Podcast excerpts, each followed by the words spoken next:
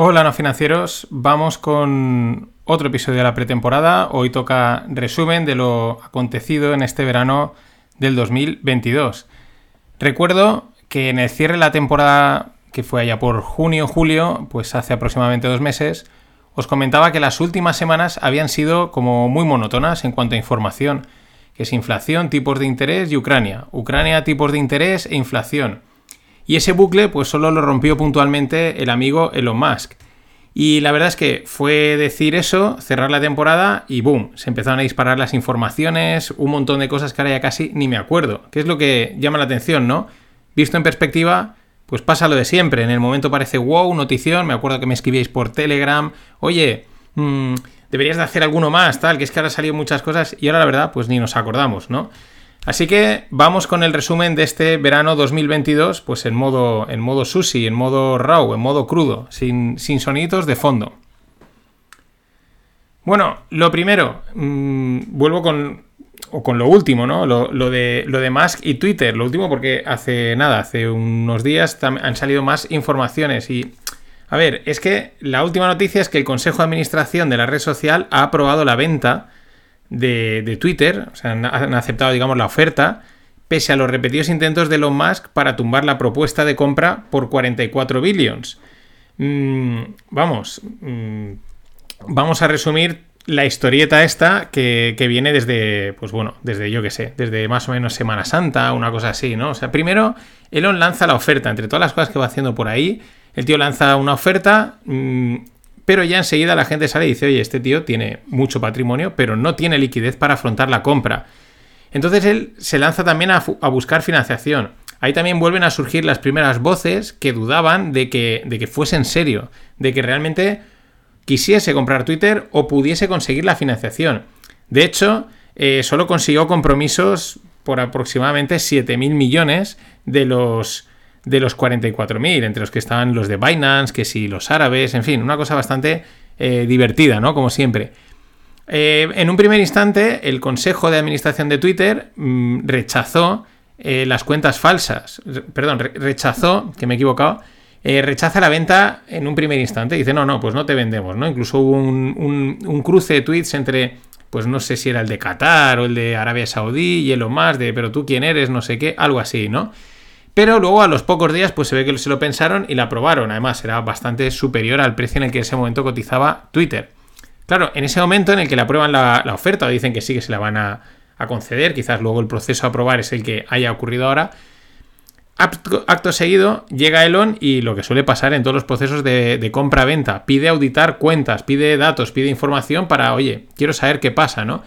Eh, especialmente se centra en las cuentas falsas y en los bots que tenía la red social. Quería saber la mandanga, ¿no? La, parte que no nos cuenta, ¿no? Que mucho tráfico, mucho tráfico, pero cuánto es real.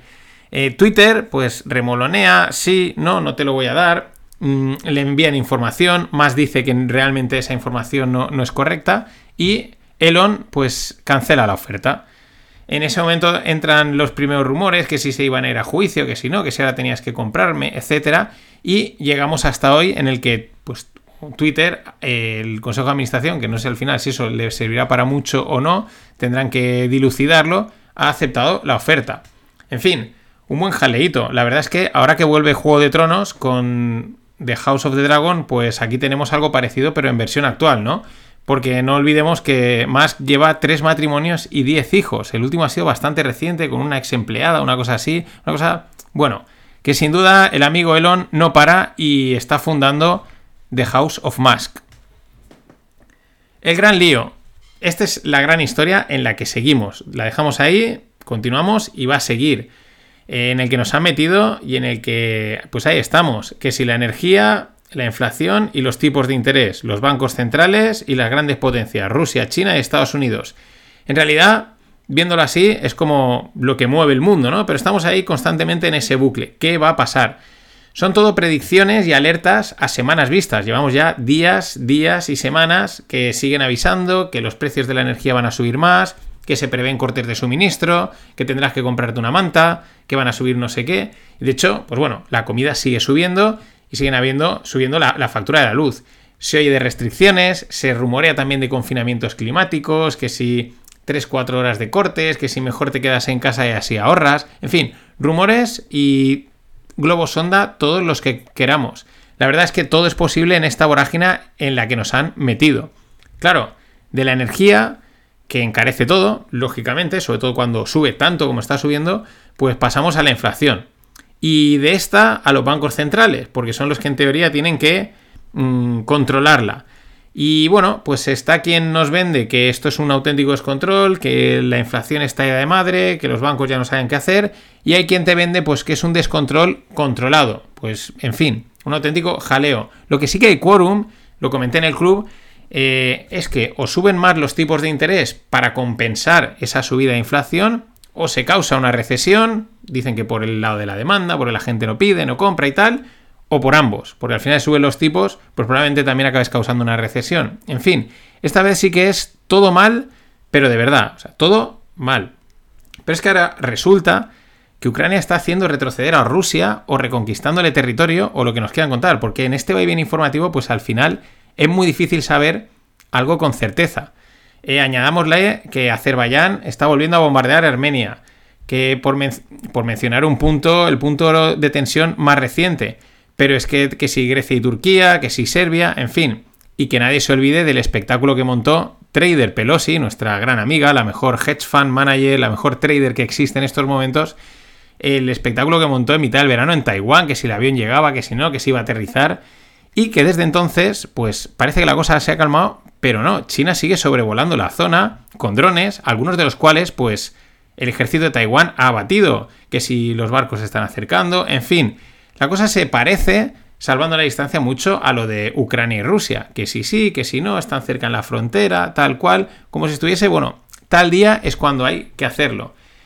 Eh, vamos, que... Y si pensáis, o si piensas que falta algo alguien en este cóctel de energía, de inflación, de tipos, de Ucrania, etc., pues es que Musk también ha tuiteado que hay que, para recomendar, ¿no? Recomienda bajar los tipos de interés 25 puntos básicos, es decir, 0,25%. Este, la verdad es que Elon Musk consigue estar en misa y repicando. El tío está a todas. ¿Por qué no? Pues 0,25. Si ahora están hablando de que se pueden ir a un 7, un 5, vamos, las predicciones que queráis. Y si falta alguien, pues Trump. Porque Trump también está volviendo a salir. Cada 2x3 está empezando a aparecer mucho más. Que si, se, que si quiere ser candidato, que si no, etc. El tío está otra vez ahí. Esto es una auténtica fiesta que no se quiere perder nadie. Bueno, la reina Isabel II se la va a perder. Descanse en paz. Y sin duda, para mí, esta muerte marca el fin de una era en el mundo. Y lo vamos a ver. Es como muy simbólico, ¿no? Estas cosas cuando tienen que pasar. Es una pena, porque la verdad es que era una figura impresionante pero mm, sin duda es como muy simbólico, ¿no? El, hecho de que esta mujer haya caído, y ya hemos visto, no sé si habéis visto el, vídeo hace poco de, del príncipe Charles diciendo, porque se le está firmando, no sabe qué día está firmando, la pluma le, suelta un poquito de tinta y entonces dice que es thinking y que, que se pone de los nervios. En fin, va a ser divertido ver al, al amigo de rey de Inglaterra. En resumen, pues que seguimos igual que hace meses, en una buena locura informativa y un jaleo de noticias y declaraciones intencionadas, pues intencionadas para qué? Para que acabemos mareados, hastiados y decidamos hacer nuestra vida. Es decir, pasar de todo y mientras pues nos dan por todos los lados. Mm, complicado, muy complicado, porque las predicciones de la energía, pues mm, ya lo he dicho, ya lo leéis en los telediarios, es que no hay más, no, no comentan otra cosa, que se va a disparar, que se va a disparar y si sube la energía va a subir todos y no van a empobrecer todo leía, veía en un telediario que es que ahora la gente está comiendo solo un plato de comida para ahorrar. No, no, no es que esté comiendo solo un plato de comida para ahorrar, es porque no les llega, sin vergüenzas. Pero es donde nos han metido, pues iremos dándole a la bola. Aunque para mí una cosa está clara en todo este jaleo, y es que hemos pasado del Don't fight the Fed, que se decía, al Fed fights you. En castellano, que hemos pasado de subirnos al carro, de seguir a la Fed, de que todo el mundo se beneficie de la liquidez infinita, de ¿para qué te vas a poner en contra de la Fed? Esto va a seguir subiendo hasta el infinito. A lo contrario, a la subida de tipos y la retirada de liquidez. De ahí lo de la Fed pelea contra ti. Eh, que conste que ese Fed Fights You es marca de la casa, ese me lo he inventado yo, marca de los no financieros. Y es que mm, es lo que veo. Creo que esa, esa, dinámica ha cambiado, aunque sigan contándonos que parece que no, que sí, que tal. Creo que ahora la Fed va contra nosotros. A las pruebas, Macron. Sí, que es un altavoz de las élites, evidentemente. El niño bonito de Francia, pues es un auténtico altavoz. Y hace poco, hace apenas 24 de agosto, decía, estamos viviendo el fin de la abundancia. Escuchemos. La fin de ce qui pouvait apparaître comme une abondance. Ahí lo dice. Para los que entiendan francés, de la abundance. Las élites es que son psicópatas y por eso disfrutan dando pistas, además de preparar a la población. Y yo creo que es un mensaje muy simbólico, igual que ese que repetimos mucho de no tendrás nada y serás feliz, va en la misma línea. Estamos en el fin de la abundancia. ¿Por qué? Pues porque lo hemos decidido, lo han decidido y se acabó la abundancia. Sin embargo, repito, hemos estado tanto tiempo recibiendo liquidez, dinero, etcétera, que creo que seguiremos escuchando el mensaje de la esperanza, la esperanza de muchos de que vuelva la liquidez infinita y así todos felices. Así, Stonks Only Up. Y cierro esta parte con tres titulares recientes, de hace apenas días. Alemania plantea 68 billones de préstamos garantizados para las compañías energéticas. Es decir, estamos quitando liquidez, pero al mismo tiempo la inyectamos vía deuda a empresas que están para quebrar, porque si les tiene que garantizar préstamos a las energéticas con el panorama que hay, es que, vamos, es que no están bien. Pero que claro, son imprescindibles, porque suministran energía. Energía que nosotros mismos, es decir, los europeos o nuestros líderes, eh, pues se han encargado de, petar. La verdad es que es, el cóctel es buenísimo. Segundo titular, que salía ayer en Investing. Xi y Putin se reúnen para establecer un orden mundial más justo. Toma ya. Toma ya, toma, toma ya. Qué bien. Es decir, sí, eh, lo dicen así, claro, ¿no? Sí, estamos en guerra contra Occidente. Queremos más poder, queremos mandar más, más atención no nos gusta cómo tenéis repartido el mundo y queremos más trozo de pastel a nuestro rollo, a nuestra movida. Te lo están diciendo. Clarinete, así son.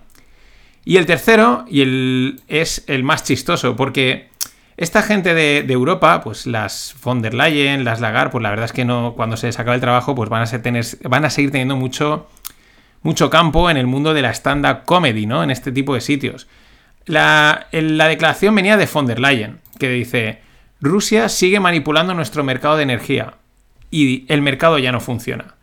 Como me decía Andrés Vivas en, por Twitter, eh, claro, después de fastidiar el mercado, de manipularlo y de hacer y de todo esto que han hecho, ahora que el mercado no está haciendo lo que ellos quieren, pues me enfado, ¿no? Y digo que no funciona, ¿no? pues no como, pues me voy a la esquina y, y, y enfadado con el mundo. Es que son un chiste. Dice, el mercado ya no funciona. Pues si os habéis encargado de que no funcione. Aunque bueno, puede ser peor. Hace unos días, el día 5 de septiembre, la empresa Hackel de, de papel de, de papel del baño, de papel, pues eso, para limpiarse el culete, eh, es una empresa alemana mm, y el mayor importador de papel de Europa de este tipo se declaraba insolvente, o sea que puede ser todavía con frío y sin podernos limpiar. Y bueno, antes de, de cerrar con, pues con una, observación. Antes de comentar esa observación, te un apunte. Se está produciendo el merge en la red Ethereum. Merge es fusión. Bueno, como siempre, esto ha dado bastante que hablar, que si se va a montar un fork, que si el nuevo Ethereum va a ser mejor en temas energéticos. Hay quien dice, parece bastante claro, que Ethereum se transforma en un activo más parecido al final a un fiat que a cripto. En fin, Bastantes temas por ahí. Esto me queda pendiente por explicar, pero voy a hacer como siempre. Lo comentaré cuando haya pasado, cuando esté todo bastante claro. Porque antes siempre hay demasiada expectativa, demasiado vamos a cambiar el mundo y luego pues tampoco pasa nada. Pero puede ser un tema interesante y queda ahí pendiente. Bien para un podcast en abierto o quizás más exclusivo dentro del club no financieros. Te recuerdo que hasta el martes 20 de septiembre a las 11.05 puedes ser cofundador del club mediante el enlace que te dejo en las notas del episodio o en la news letter. Y la observación, para cerrar hoy. Pues con todo este jaleo informativo que os he contado, me han llamado la atención una serie de noticias que me parece que no han resonado tanto. Noticias que todas iban o apuntaban a lo mismo. Empresas tecnológicas de estas grandes de Silicon Valley despidiendo a gente, como se dice en inglés, layoffs, de entre un 10, un 20 y un 30% de la plantilla. De hecho, lo he dicho, en bastantes nombres de Silicon Valley ahora me viene Substack a la cabeza, era uno, el otro día creo que era uno, SoundCloud, en fin, empresas bastante, oye, con un tamaño, consolidadas, algunas otras más conocidas, otras menos, pero en fin, de Silicon Valley. Y son noticias que me parece que han pasado bastante desapercibidas. Cupi, el gestor, el gran el gran, este, bueno, este gestor de Puerto Rico que mola mucho, le llama al sector tecnológico el sector Ponzi. Cree que genera menos valor del que nos cuentan. También este sector es verdad que ha sido uno de los grandes beneficiados de la liquidez infinita. Y en esa línea también salió nuestro amigo Ismael Clemente con unas declaraciones a mitad de verano, que la verdad son unas declaraciones que causaban bastante revuelo en el sector tecnológico patrio, porque venía a decir algo así, ya las, ya las encontraré y las pondré, que un programador al final es un tío que pica código y que, bueno, pues que eso no es tecnología, que le pagan y le pagan un poco más por cuanto más pique, pero que eso de tecnología tiene poco.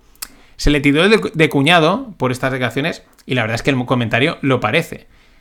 Digo lo parece porque, claro, ahora tengo dudas de que no haya algo de razón ahí en lo que dicen Cupi e Ismael. Quizás están apuntando a que exista una burbuja que va más allá de las propias acciones. Vamos a mojarnos, algo parecido a lo que sucedió con el sector inmobiliario y los obreros con BMWs. No sé, ya sabéis que me mola explorar escenarios en los que nadie cree. No, no, eso no va a pasar, ¿no? Pero quizás hay algo, hay algo de correcto en lo que, en lo que apuntan. Quizás está también un poco hinchado ese mercado laboral. En cualquier caso, llama la atención que tantas empresas de futuro y escalables le estén metiendo un rejón a sus plantillas de esta forma tan silenciosa. Y nada más. Con esto pues dejo todo listo para empezar el lunes la cuarta temporada de No Financieros. Mañana contaré más novedades e ideas para este año y el viernes a las 11.05 tendréis el Stonks Bola and Primas de vuelta con Greg Plaxintar. Te recuerdo que aún puedes ser cofundador del Club No Financieros y acceder a más contenido. Por ejemplo, este fin de me mojaré y ampliaré un poco más cómo veo todo esto del sector tecnológico y alguna cosita más de lo de Ucrania, de los tipos de interés, etc. Así que ahora sí, Gracias por estar ahí. Hasta mañana y recordad una cosa. Estamos en apocalipsis. Estamos en apocalipsis.